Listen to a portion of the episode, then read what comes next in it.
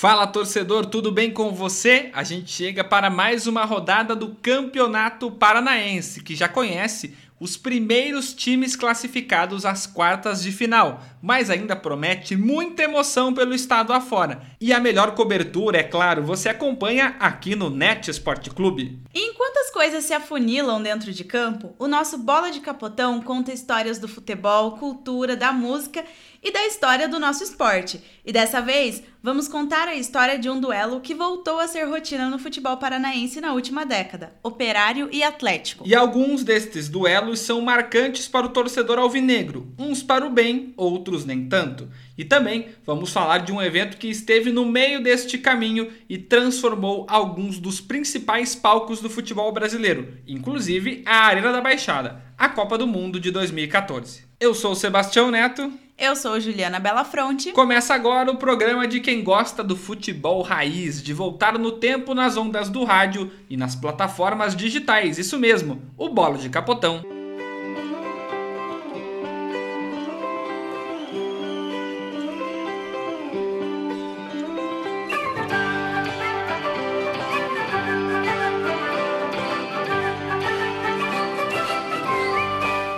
Operário e Atlético Paranaense já estão classificados para o mata-mata do campeonato estadual e estão brigando pela parte de cima da tabela. Bom, isso quase todo mundo já sabe. O que talvez o torcedor mais novo não se recorde é que as duas equipes chegaram a brigar diretamente pelo acesso à Série A do Campeonato Brasileiro. É isso mesmo, foi na Série B de 1990, quando Fantasma e Furacão se encontraram na fase semifinal, que reunia oito equipes em dois grupos. Os times jogavam entre si dentro das chaves, com um campeão de cada uma avançando a decisão e conquistando o acesso para a elite nacional do ano seguinte. E o Operário saiu invicto nos duelos contra o Rubro Negro, empate em 1 a 1 do Pinheirão e vitória no Germano Krieger por 2 a 1, num duelo repleto de tensão entre as torcidas, na última rodada daquela fase. O detalhe é que mesmo com a vitória naquela partida, o Alvinegro de Vila Oficinas não conseguiria mais o acesso para a Série A. Derrotas nas rodadas anteriores para Criciúma e Catuense fora de casa acabaram com o sonho pontagrossense.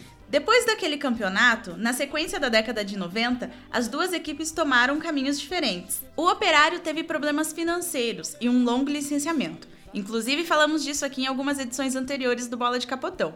Enquanto o Atlético se consolidou de vez no cenário nacional com a construção da Arena da Baixada e a vaga inédita na Libertadores de 2000. Mas o Operário se reconstruiu, comeu o pão que o diabo amassou em algumas temporadas na divisão de acesso e retornou para a elite paranaense na temporada de 2010.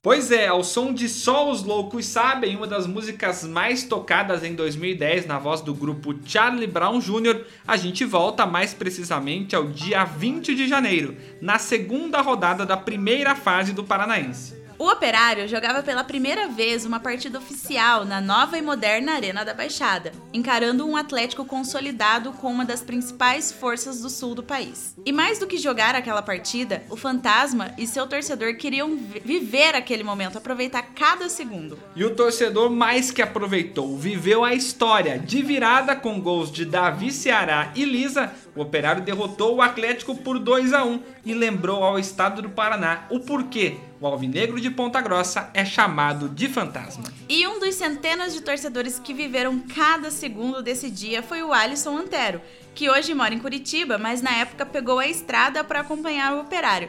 E aí, Antero, conta como foi. Olá, Sebastião, olá, Juliana e todos que escutam Bola de Capotão. Muito legal a ideia de vocês, esse podcast que também ficou para todo mundo ouvir. E valeu o convite pela, para participar de, dessa edição.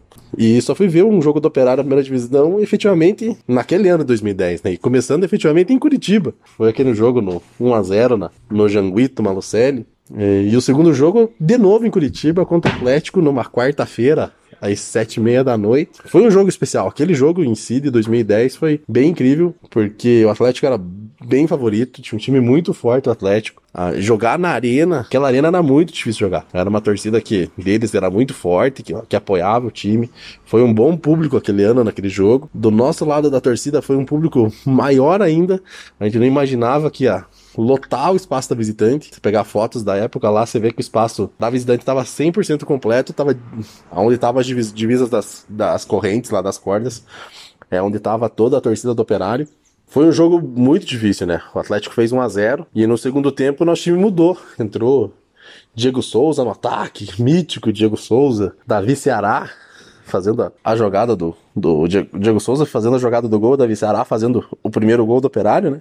O goleiro do Atlético naquela época era o Neto, que hoje é goleiro do, do Barcelona, né? Então, pô, era um time muito bom do Atlético. E nós conseguimos uma virada memorável com um gol de, de Lisa numa um lançamento por cima da zaga, o Lisa entra na área, domina no peito da bola e só tira do neto e vem comemorar bem na nossa frente, né?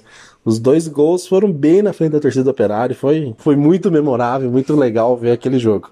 É um jogo que com certeza tá na memória das 400, 500 pessoas que estavam na, na visitante do Atlético aquele dia. Pois é, e não foi só o Alisson Antero que pegou a estrada para acompanhar esse jogo. Eu também, viu, Juliano? Eu também fui a Curitiba acompanhar essa partida. Tinha 19 anos na época acompanhando o Operário nas primeiras temporadas ali, eu comecei a acompanhar na divisão de acesso e realmente era um momento muito especial para todo mundo que estava lá. E muitas pessoas se olhavam depois do jogo e até não acreditavam naquilo que tinha acontecido, aquela vitória memorável, 2 a 1 gols do Davi Ceará e do Liso. O gol do Liso foi no finalzinho, quase nos acréscimos do jogo e a gente fez a festa. Calou a Arena da Baixada, viu, Juliana Belafronte? Pois é, em 2010 as equipes voltaram a se encontrar mais uma vez na arena, só que com o Furacão levando a melhor por 3 a 2, com destaque para a paradona do Alan Bahia na cobrança de um pênalti. Aliás, com uma paradona daquele jeito não dava para errar, né, Sebastião? Olha, mas tem amigos, nossos colegas da imprensa, que talvez errassem essa cobrança de pênalti, como por exemplo nosso amigo Danilo Schileder, o Bento, fotógrafo, que é conhecido por errar pênaltis. Agora, se fosse falta, o problema era comigo, que eu sou péssimo cobrando falta e temos histórias para comprovar. Mas o assunto aqui não é esse, porque em 2011 o formato do Campeonato Paranaense mudou e com o advento do turno e retorno, o Fantasma pôde voltar a receber o Atlético aqui no Germano Krieger. Resultado: vitória alvinegra por 1 a 0, gol do atacante Evandro. Como a gente já contou aqui no Bola de Capotão, o Operário fez uma excelente campanha no estadual daquele ano. E uma das principais mostras disso veio no segundo turno, de volta à arena, o Fantasma mais uma vez superou o Atlético, agora por 2 a 0. E quem estava lá mais uma vez, Juliana? Quem estava lá mais uma vez, Sebastião? Você? Não, eu não fui. Nesse jogo eu não fui. Mas quem estava lá era o Alisson Antero, nosso convidado do programa de hoje. Chega mais e conta pra gente como é que foi essa vitória de 2011. E falando do time de 2011 agora, um time um pouco modificado, né, Seba e Ju? Era um time que de 2010 para 2011 mudou por conta da Série D que a gente jogou no ano anterior. Tinha alguns jogadores novos, mas que viraram ídolos da torcida, como o Ivan, apesar da, do 10 a 2 do Madureira no agregado do ano anterior. É, era um goleiro que, que a torcida confiava muito. E eu tenho para mim ainda tá junto com o Simão, dos melhores goleiros que eu vi no Operário. Era um time que tinha muita qualidade. Nós tínhamos conseguido depois uma batalha com o Irati no, nos bastidores contratar o, o Ceará e o Matheus, que eram dois jogadores que eram que eram do Malucelli na época que estava de Irati, E dois jogadores de muita qualidade. O Ceará para mim é o melhor 10 que que eu vi jogar no Operário. E o Matheus tinha uma finalização incrível, batia muito bem na bola. Dois jogadores de um metro e meio, mais ou menos, né? Mas que tinha uma qualidade impressionante. Porque na, naquele jogo na arena foi um jogo que a gente massacrou o Atlético, né? Foi um jogo que nós abrimos 2 a 0 no primeiro tempo.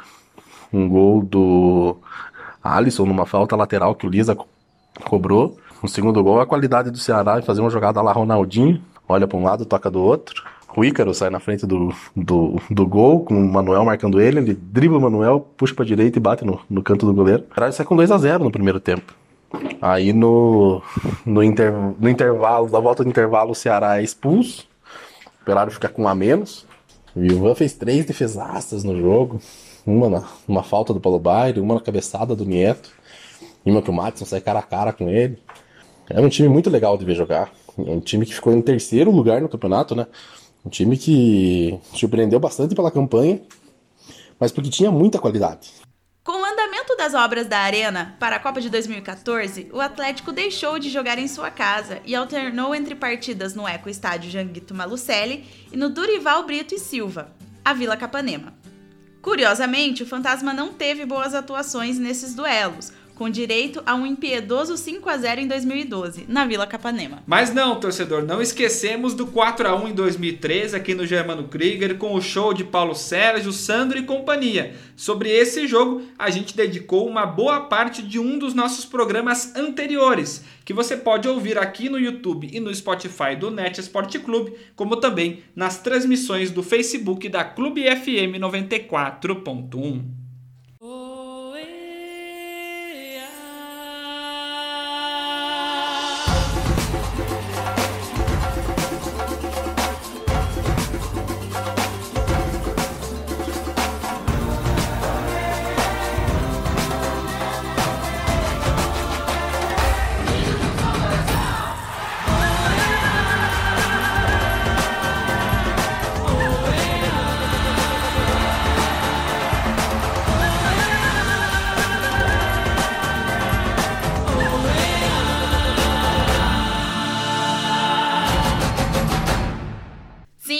As obras na Arena da Baixada e em todos os estádios terminaram, daquele jeito, mas terminaram. E assim o Brasil parou e acompanhou cada segundo da Copa do Mundo no país após 64 anos.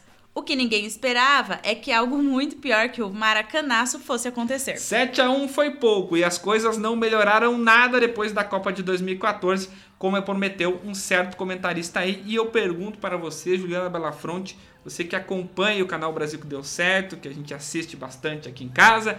O que, que é essa história de comentarista que falou que o Brasil ia melhorar depois da Copa de 2014? Explica isso aí. É, as coisas não estavam indo bem na política, né? A gente estava aí com o início do processo de impeachment da, da então presidenta e as coisas não estavam muito legais e o nosso querido Petkovic... Petkovic tuitou que as coisas melhorariam após a Copa de 2014, mas não foi isso que aconteceu, né?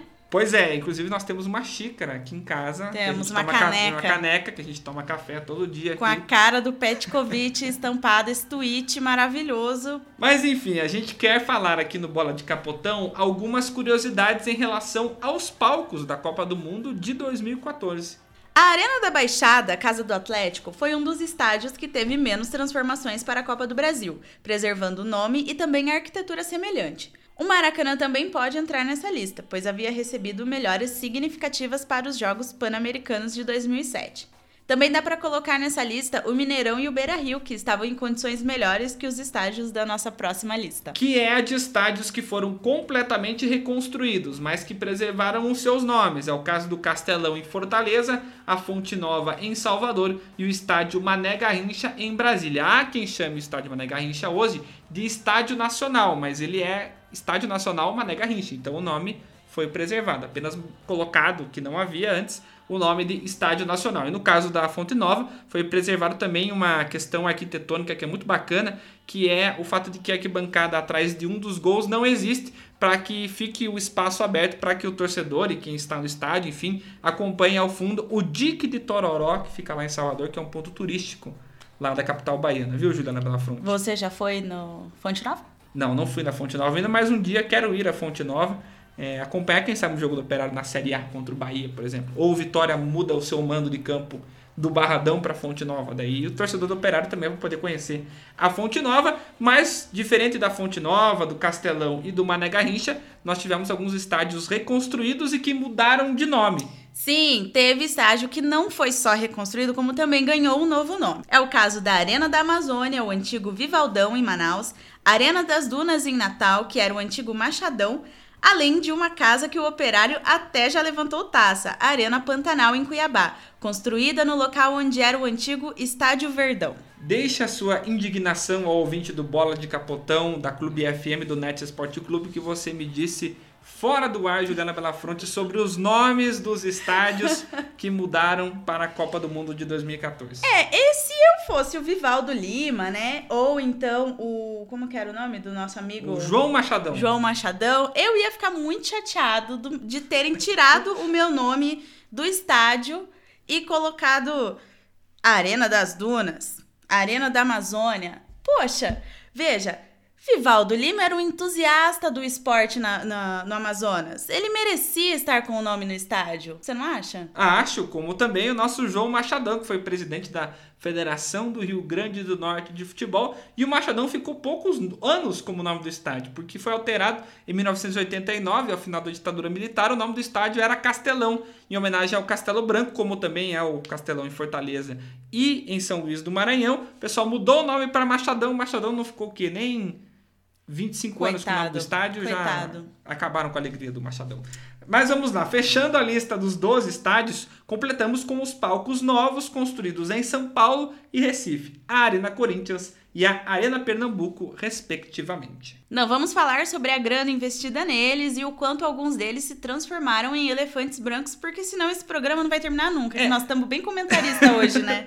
Inclusive, o assunto aqui, o principal é operário, é fantasma, é futebol paranaense, então vamos voltar a falar de operário e atlético porque menos de um ano depois da Copa, em 2015, o Fantasma foi campeão paranaense e venceu pela última vez o Furacão. Um triunfo suado em uma quarta-feira à noite, com gol solitário de Matheus Lima aos 44 do segundo tempo, com direito ao goleirão Everton, hoje que está no Palmeiras, ficando fulo da vida porque tomou o gol no finalzinho do jogo. A vitória no estádio Germano Krieger ajudou a fundar o Atlético na parte de baixo da tabela e, surpreendentemente, disputar o torneio da morte onde sagrou-se campeão. Ah, mas o torneio da morte não é título, não vale nada. Vale sim. O Bola de Capotão está aqui para provar que o torneio da morte vale sim. Lá vem a estatística absurda, ouvinte da Clube FM do Net Esporte Clube, Juliana Belafronte. Todo time campeão do torneio da morte do Campeonato Paranense em um ano é campeão estadual no ano seguinte. E isso se confirmou. Em 2014, o Operário foi campeão do Torneio da Morte e venceu o estadual no ano seguinte. Em 2015, o Atlético conquistou o Torneio da Morte e foi campeão paranaense 2016. Ou seja, se não tivesse tirado essa maravilhosa competição do calendário do futebol paranaense, já saberíamos o campeão estadual do ano que vem. Nem precisava jogar, o pessoal jogava o Torneio da Morte. A Morte já ganhava automaticamente. Era o campeão uhum. do outro ano. Para fechar a lista de confrontos contra o Atlético nos últimos anos, o Fantasma vem de duas derrotas sem marcar gols. 2 a 0 em 2016 em Vila Oficinas e 3 a 0 na Arena no jogo do ano passado. Uma década de duelos e uma Copa do Mundo depois, é hora de dar tchau.